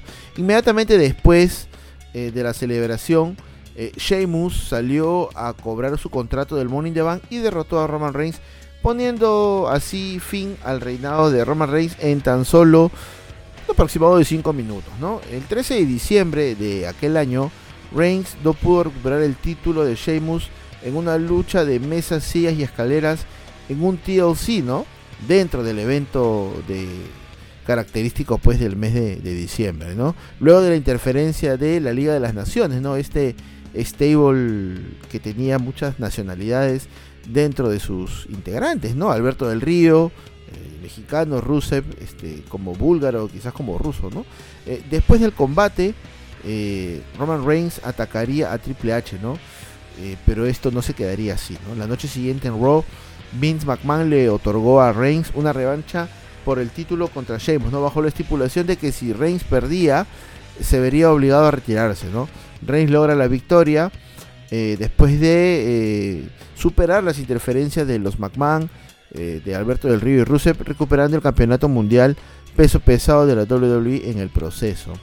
La autoridad no se quedaría con los brazos cruzados y el señor McMahon obligaría a Roman Reigns a defender su título en el Royal Rumble match el 24 de enero eh, del 2016 frente a otras 29 superestrellas como castigo al ataque a su yerno Triple H y faltarle el respeto a la familia McMahon. Tradicionalmente, desde 1993, el ganador del combate Royal Rumble recibe una lucha por el campeonato mundial en WrestleMania de ese año. ¿no? Para, el, evento del 2016, Roman estaba programado para defender el título en la batalla real. ¿no? Y encima, como participante número uno, ¿no? El evento principal fue pues el, el Royal Rumble match, donde se vieron muchas cositas, ¿no? Eh, primero Roman de número uno, eh, Rusev como número dos, eh, Roman elimina a, a, Rusev y se daría el debut de AJ Styles, ¿no? Un debut como en los viejos tiempos, ¿no? Que no se filtró. era como que ese año no hubo internet y nadie sabía lo que el participante sorpresa, ¿no? No recuerdo eh, algún rumor, alguna foto filtrada, claro. nada, lo, lo, lo, mantuvieron en secreto lo mejor posible y, y, es, y eso es importante para el negocio, ¿no? Eh, Bajo siete a medida que la lucha sí. eh, continuaba, ya tendríamos pues a varios participantes este, eh, en el ring, ¿no? Hay que mencionar también que esta historia y, y prácticamente el cal una parte de, del desarrollo del match del Rumble es un calco de lo que fue 1999 en este feudo de, que tuvo Stone Cold, eh, lógicamente eh, teniendo en cuenta las diferencias que son abismales, ¿no? Este, ¿no? Stone Cold poniéndose enfrente de uh -huh. la corporación y ahora le tocaba a Roman Reigns hacerle frente, ¿no?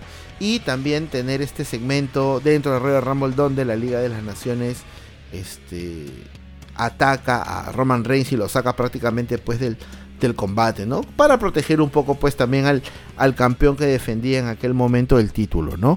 Roman Reigns eliminó a Rusev, a Styles, eh, ¿no? Y a varios otros competidores, ¿no? La lucha continuaba, ya estaba Strowman en el ring que eliminó a Kane y al Big Show. Kevin Owens eliminó a AJ Styles, pero fue eliminado también por Sami Zayn, ¿no? Que también fue un participante de sorpresa con el número 20, ¿no?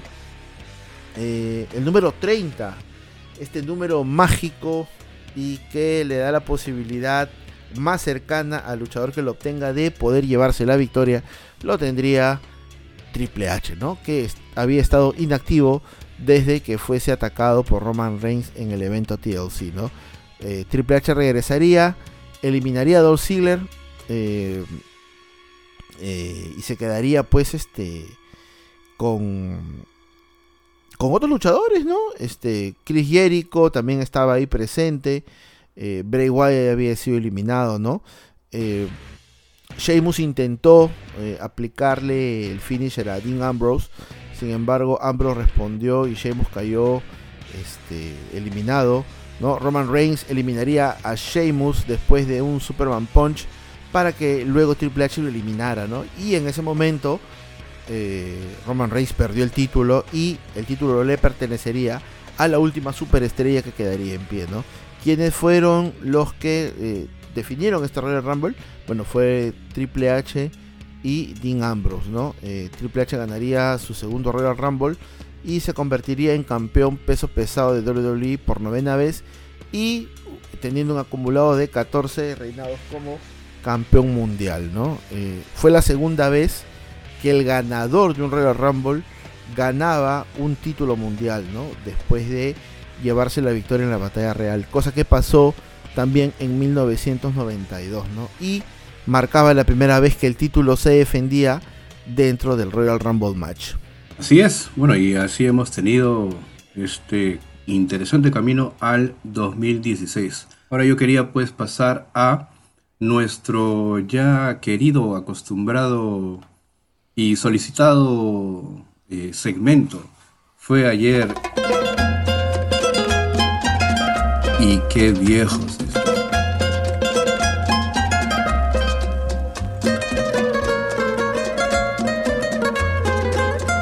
Adelante, JF. Y bueno, Dave, eh, retomando la sección de Fue ayer y qué viejos estamos, un 1 de enero, pero de 1970, es decir, hace 52 años, llegaba a este mundo Kimberly Line Bacon. Eh, no Kimberly de los Power Rangers, sino la que fuese conocida en algún momento en WCW como Kimberly Page. ¿no? Kimberly era la líder de las Nitro Girls y acompañante en televisión de su entonces esposo, el luchador DDP o Diamond Dallas Page. Un 2 de enero de 1990, es decir, hace 32 años, en una grabación de la National Wrestling Alliance, Anderson derrotaba al Gran Muta para ganar el título mundial de la televisión de la National Wrestling Alliance. Anderson tiene el récord de días como campeón más alto en la historia con este campeonato, sumando 870 días en cuatro reinados con este cinturón. El 3 de enero de 1990, es decir, hace 32 años, se plantaron las semillas para WrestleMania 6 en un Saturday Night Main Event eh, número 25 desde Chattanooga, Tennessee. El campeón de la WWF Hulk Hogan y el campeón intercontinental de Ultimate Warrior se unieron para derrotar a Mr. Perfect y eh, The Genius Lanny Poffo. Lanny Poffo pues hermano de Randy Savage. Después del match, Warrior y Hogan fueron atacados por los perdedores. Sin embargo, la respuesta no se haría esperar. Hogan fue sacado del ring y al ingresar e intentar apoyarse en la espalda del Warrior de manera accidental, ya que el Warrior estaba de espaldas, este le aplica un lazo que derrumba a Hogan a la lona.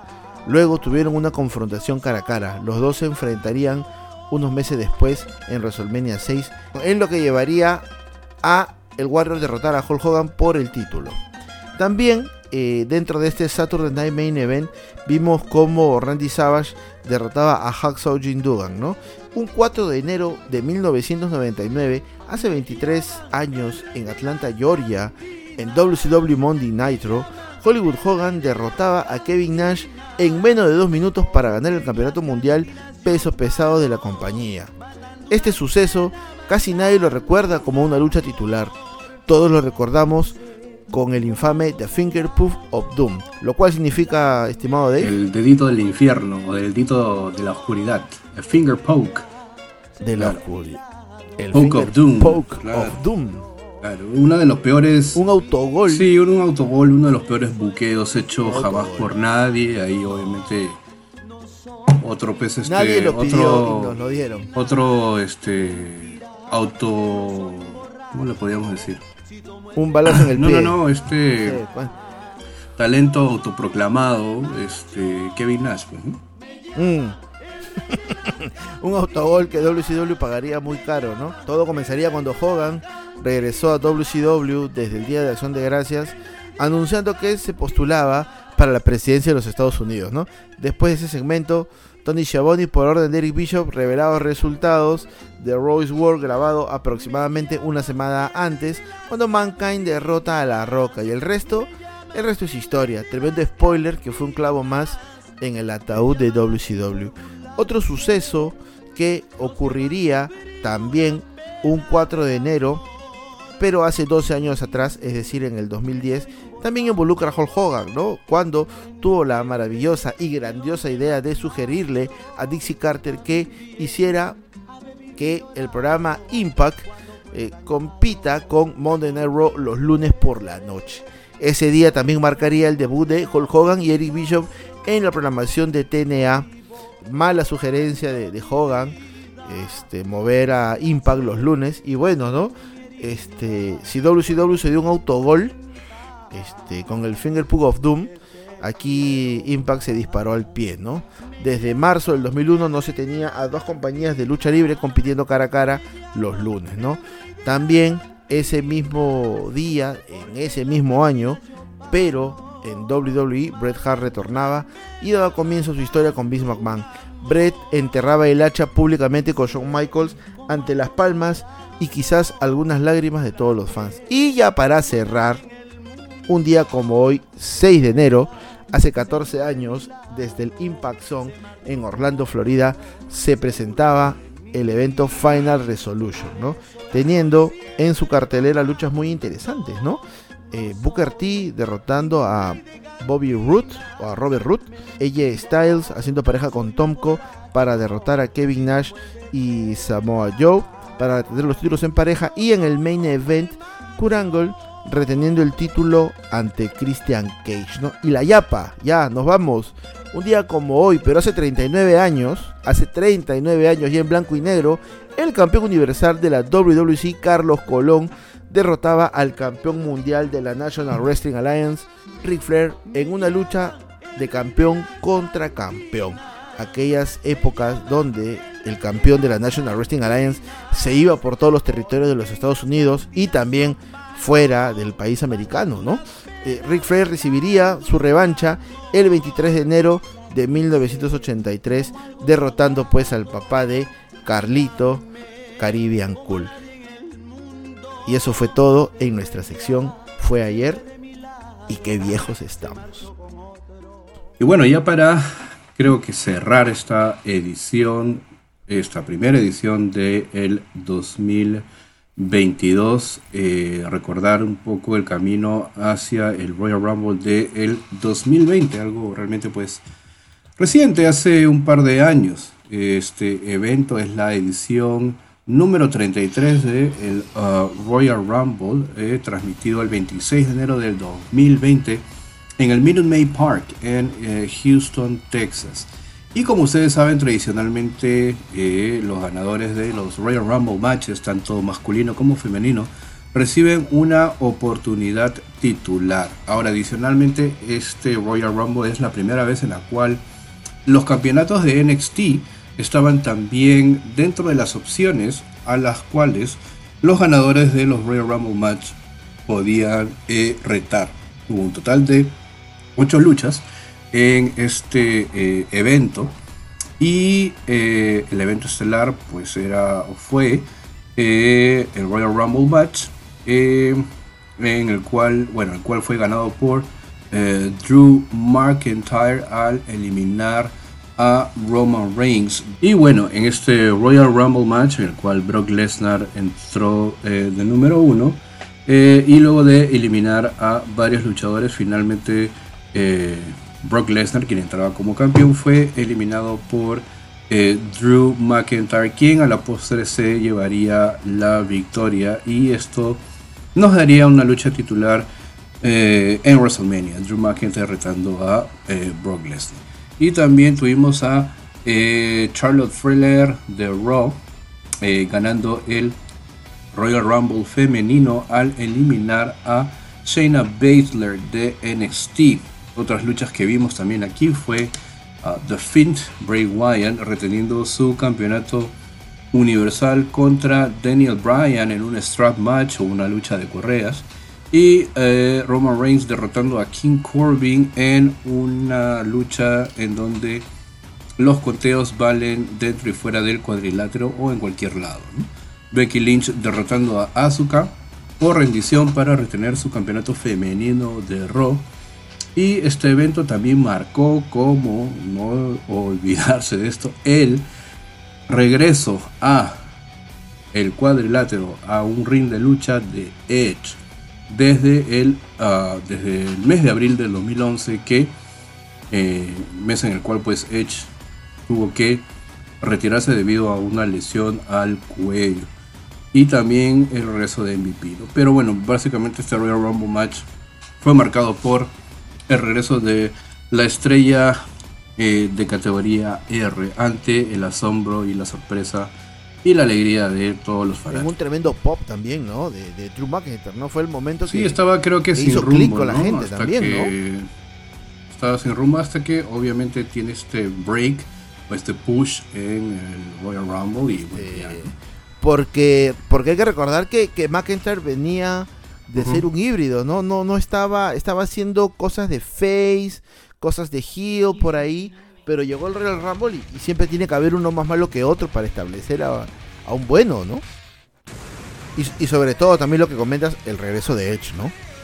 Este emocionante, importante y sobre todo muy emotivo para, para los participantes, ¿no? En este especial de 24, ¿no? Sobre el retorno de Edge, se ve Bill Phoenix la preocupación que tiene sobre, sobre el hombre que ama, sobre el padre de sus hijos, ¿no? Este, no quería que se subiese al ring, pero también entendía que eh, tenía que terminar Edge su carrera en el ring bajo sus condiciones, ¿no? Sí, bajo sus términos, ¿no? Realmente es muy emocionante este WWE 24, ¿no? Porque se ve eh, por todo lo que, bueno, todo lo que pasa, ¿no? Eh, y eh, al final, eh, bueno, Beth Phoenix dice, ¿no? Eh, estoy seguro que Julie, o Judy, perdón, que es el nombre de la madre de Edge, hubiera estado orgullosa o hubiera querido que esto eh, suceda así. Entonces, y se ven pues imágenes de la mamá de Edge eh, con él, ¿no? Entonces, ya se te cae, pues una- se te mete una basurita Se y se te mete una basurita en el ojo. se me mete un Edge volviendo en el ojo. Claro, ¿no? O sea, es- y, y además también este Royal Rumble, Dave, eh, ocurren dos cositas, ¿no? Eh, en el retorno de Edge, ca- en, la transmisión que vimos, en la transmisión que vimos nosotros, en vivo, a través de Star Action o Fog Action, eh, eh, no enfocaron mucho la caminata hacia el ring. ¿no? Enfocaban, se enfocaban más a los luchadores que estaban sorprendidos, ¿no? Lo cual no tenía mucho sentido. Sin embargo, en las repeticiones, y si lo ves ahora en YouTube, hay una editada magistral, ¿no? Este, donde sí se aprecia la caminata, ¿no? Eh, también se lesionaba AJ Styles a la hora de vender una lanza de, Edge, ¿no? Se lesiona el hombro y, estaría inactivo por, por bastante tiempo, ¿no? Entonces, eh, ha sido un buen programa, Dave. Se han quedado varios este, recuerdos de, de- de caminos de Royal Rumble interesantes, ¿no? Eh, como por ejemplo el del 92 también, ¿no? Que tenía a Ric Flair encabezando, bueno, no, no, no encabezando porque no entró en número uno. eh, Entró el número tres 3, claro. el número 3, pero eh, fue un experimento, ¿no? Porque Ric Flair era luchador sí o sí de la National Wrestling Alliance, de Jim Crockett Promotions, y mm, la fanaticada de la WWF no estaba muy familiarizada con él. Entonces, según cuenta el libro, pues, de, de Ric Flair, este, Ric Flair no se enteró eh, que iba a ganar el, el Royal Rumble hasta cuando llegó a la arena, ¿no? Y también, de acuerdo al libro de eh, Bobby the Ray Heenan, eh, indica que la idea original que él planteó fue de mostrarlo o darle el spot número uno para que la victoria tuviese un, un mayor realce, ¿no? Sin embargo, Vince McMahon no se quiso arriesgar a que quizás eh, Ric que es conocido mundialmente, pues en, todas las personas que nos gusta la lucha libre, no quería exponerlo de, una manera tan temprana, ¿no? Porque era prácticamente un luchador nuevo para los fans. Y, y tiene interacciones también muy buenas dentro de ese Royal Rumble, ¿no? Ric Flair ganaría el campeonato de la WWF eh, ya que el título había quedado vacante, ¿no? Por estos dos cambios de títulos controversiales, ¿no? El primero en su Survivor Series, ¿no? Donde la interferencia de Ric Flair hace que el Undertaker eh, se corone campeón y luego en el evento This Tuesday in Texas, el Undertaker agarrando las cenizas para lanzarlas a los ojos y recuperar el título que se, le- que se había perdido, ¿no? Luchas que terminaron en controversia, nada mejor que el Royal Rumble que lo pueda arreglar y el ganador se llevaba eh, el cinturón. Y también esa tremenda promo que lanza Ric Flair, ¿no? Al ganar el Royal Rumble. Claro, sí. Yo creo que fue muy legítima esa promo, ¿no? Porque, claro, hablaba mucho de con una lágrima, eh, con una lágrima en los ojos. Les digo que este es el momento más emocionante en mi carrera, porque este título obviamente significaba mucho la legitimización de Ric Flair como campeón mundial, a pesar de que, bueno, como tú dices, había sido campeón en National Wrestling Alliance, Ring Promotion, pero tener el título de WWF o WWE eh, era todo, ¿no? Era el título máximo Mm. de la compañía más grande a nivel mundial. ¿no? Exacto. Y, y- y bueno, ha sido un programa interesante. Este, qué grandes recuerdos en enero para el mes de Royal Rumble. Ojalá que este Royal Rumble eh, no desentone, sea bueno. Y bueno, ya estaremos comentando pues las incidencias también el extra. Y sobre todo, Dave, anunciar, por favor, música de, de premio, señor editor.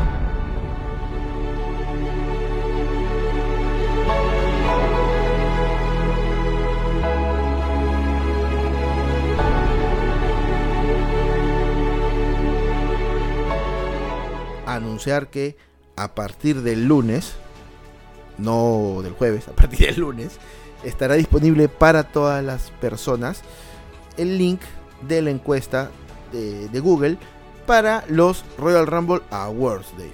Ajá. Un grande, un grande tiene que tener un programa especial. ¿no? Y aparte también categorías interesantes, porque hay muchas estadísticas, mucho número, eh, muchas incidencias.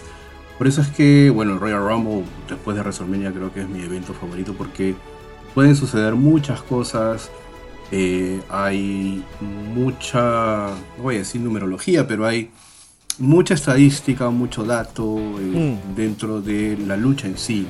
¿Quién iba a decir que, eh, o, quién iba, o, o- o Pat Patterson, quien fue quien creó la lucha, quien- de quien surgió la idea original, iba a pues terminar en eso, ¿no? Que, que, que, bueno, Que se ha mantenido en el tiempo. que se llama, sí, claro, claro. Pero bueno, que Claro, se ha mantenido en el tiempo. a quien Dios tenga en su gloria, el gran Pat Patterson. Exactamente. Exactamente. No tantos momentos. Recuerdo Macho Man este, volviéndose loco y cubriendo a Yokozuna y Yokozuna este, lo elimina, ¿no? El salte de acá y, y se va por la tercera cuerda. Sí, Este claro. tremendo spot también Dave de Snitsky con Paul London.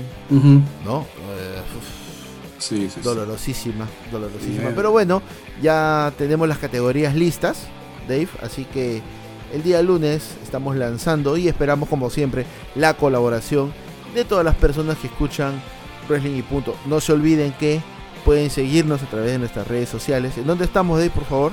En eh, Instagram, wrestling y punto, y en Twitter como arroba wrestling punto. Y en Facebook también. Claro que sí. En Facebook también. en Facebook, por supuesto, y en los principales streaming de internet, como por ejemplo Spotify, Apple Podcast, ¿no? Google Podcast, entre otros. Así que Dave, como siempre, ha sido un gusto conversar contigo en este primer programa del 2022. Nuevamente, que nuestros sueños y metas se cumplan. Por favor, sigan cuidándose. Vamos a entrar a una ola, Sí, sí, sí, sí, sí. ¿no? Una ola peligrosa. Sí, está complicada la cosa, así que nada. Bueno, posiblemente muchos ya estén vacunados, pero igual hay que seguir con los protocolos. ¿no? Hay que seguir con los protocolos, hay que seguir cuidándose y para cuidar obviamente a los que están alrededor de nosotros. Exactamente, Dave. Así que un abrazo para ti, un abrazo para todas las personas que nos escuchan. Se cuidan. Bye.